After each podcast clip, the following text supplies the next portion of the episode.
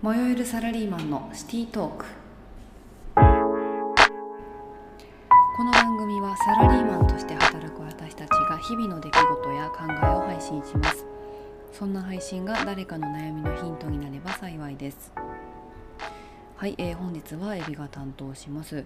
えー、今日は12月22日水曜日です。はいということで、えー、クリスマスが近づいてますけれども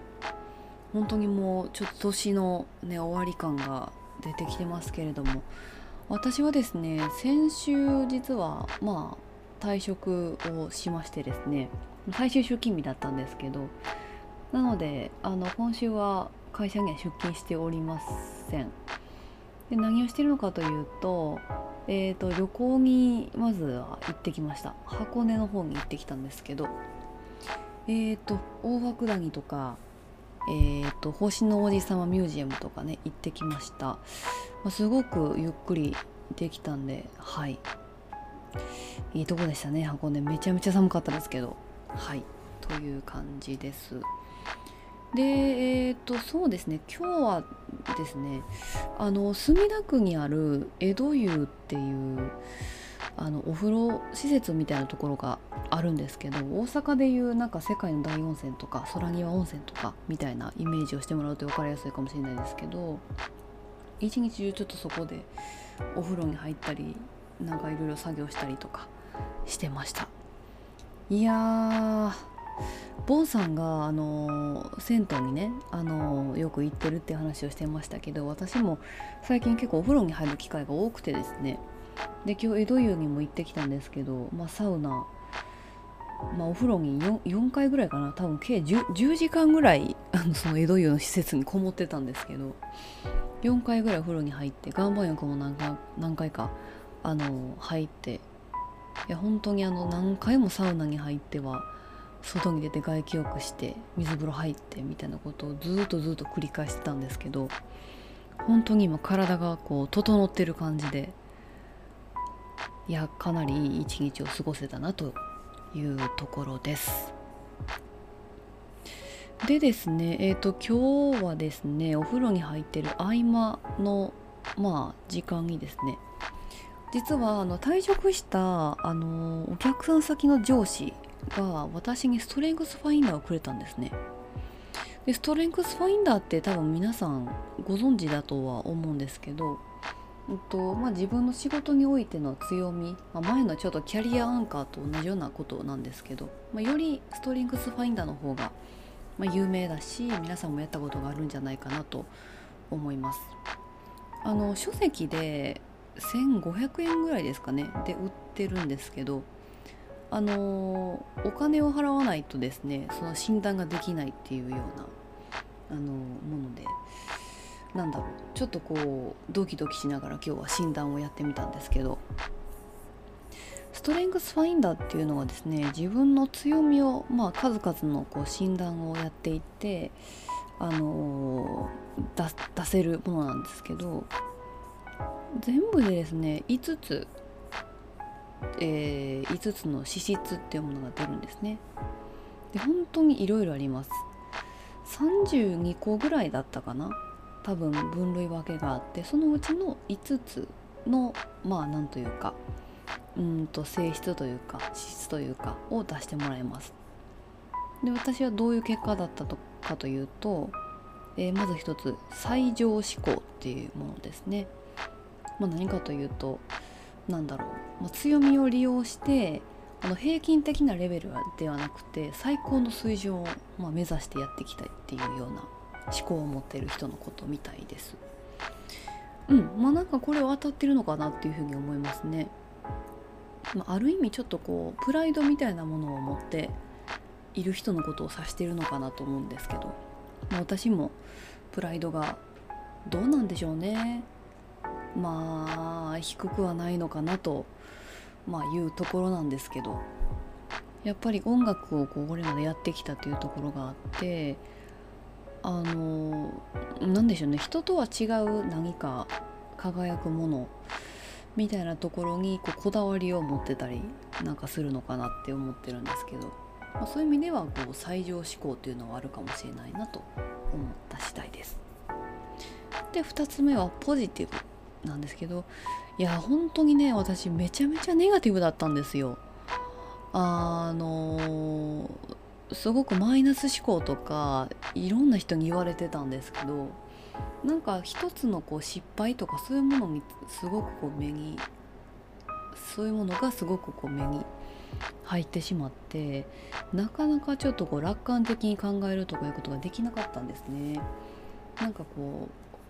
うみんなに好かれたいっていう気持ちがあったりとかなんか完璧な人って思われたいっていうなんか欲望があったのかなって思ったりしてるんですけどあとはこう同情してほしいとかねネガティブな発言をしていやそんなことないよってこう言ってほしいとかなんかそういう意識があったのかなと今となってなんか気づくことができてるんですけど今ですね26歳ですけど今の私がやってみるとこれポジティブっていう結果が出たのはなんかちょっとこう一皮むけた感があってすごい嬉しい結果だなと思います。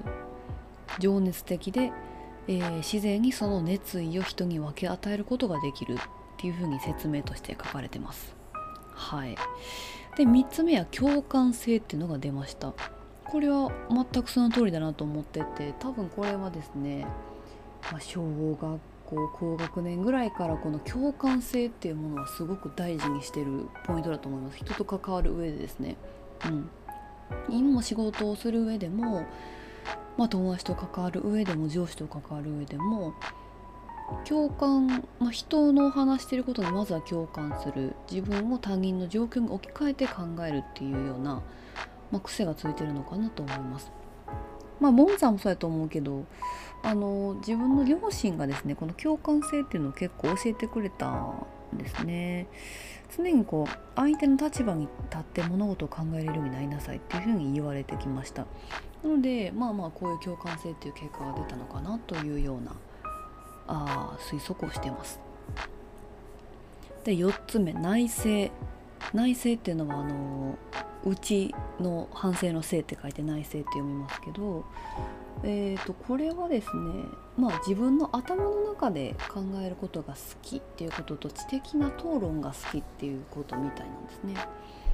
まあ結構そうですね。あのー、なんだろうな。頭の中で確かにいろんなことを考えてます。まあ上司に一回言われたことがあるのが何か自分を失敗してしまった時にそれをこう内省する力が市川さんにはあるね。っていうふうになんか言われた覚えがあって、うん、なんかそれでそのこの内省っていう言葉はちょっとこう自分の中ではピンときたんですけどまあどうなんでしょうね。何か失敗をしたり成功体験をしたりとかまあいろいろ経験を積む中でなんか自分なりにそれをこう噛み砕いてですね次につなげようとしてるっていうそういうなんか思考があるっていうことなのかなと捉えてます。はい。4つ目内省でした。で5つ目が未来思考ですね。なんかこの5つだけ見るとものすごいなんかなんだろうポジティブ人間みたいなねそういうなんか資質が出てますけど、まあ、この未来思考っていうのはえーと、未来がどのようなものかについて考えそこからアイデアを得るっていうことですけどいやこの結果が出たのもねやっぱりやっぱ私変わったのかなというかちょっとやっぱり一皮向けて成長したのかなっていう思いがありますね。どっちかというとやっぱりマイナス思考だったりとか相手からどう思われてるっていうのを気にしすぎて行動をしづらいとかそういうタイプだったんですけど何でしょうね前に向かって進むことができる性格とかあの、ね、なってきたのかなっていう思いはあります。でこの未来思考っていうのはねあの本当にその言葉の通りですけど、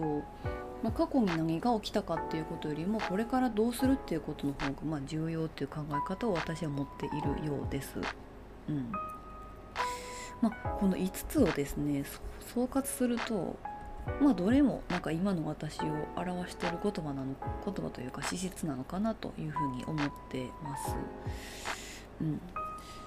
そうですねいやいやこれは結構やっぱり客観的な目線でこういう診断が結果が出るっていうのはすごい面白いですよね。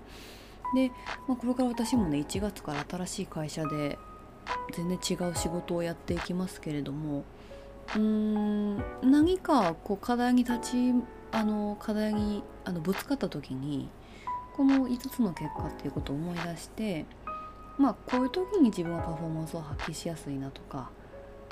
うんとこういう時になんか自分頑張れるとかそういうなんか自分の中での軸みたいなものにまあこの5つの結果を今回はしていこうかなと思いました。っていうのは私新入社員に入った時に一回このストレングスファインダーやってるんですよね。ただ全くですね心を込めて診断しなかったし結果をなんかちゃんと振り返るっていうこともしてなかったのでなんか共感性っていう言葉が1つ目に出てたことだけは覚えてるんですけど他の4つが何だったのかって全く覚えてないんですよ。なのでちょっと今回はですね上司がまあ頑張れっていうことあの気持ちも込めてこのストリングスファインダーをプレゼントしてくれたっていうことがあったので、まあ、しっかりとねこの、えー、最上思考ポジティブ共感性内省未来思考っていう、まあ、自分の強みみたいなものがあるっていうことを心に刻んであの今後やっていこうかなというふうに思いました。はいまあ、一度そうですね転職とか考えてるとかまあ、今後自分の人生どうしようか考えてるとかそういう人がいるんだったら一回このストレングスファインダーをやってみると一つの手なんじゃないかなと思いますなんか自分のなんだろう伸ばすべきなんか部分というかみたいなものがやっぱり客観的に分かるっていうすごくメリットがあると思うので一回はい皆さんにやってもらいたいなと思いますしあの一緒に仕事する人たちがどういう性質を持ってるのかっていうのもなんか今後知れたらいいなとか思いました。はい。ということで今日の配信は終わっていきたいと思います。お相手はエビでした。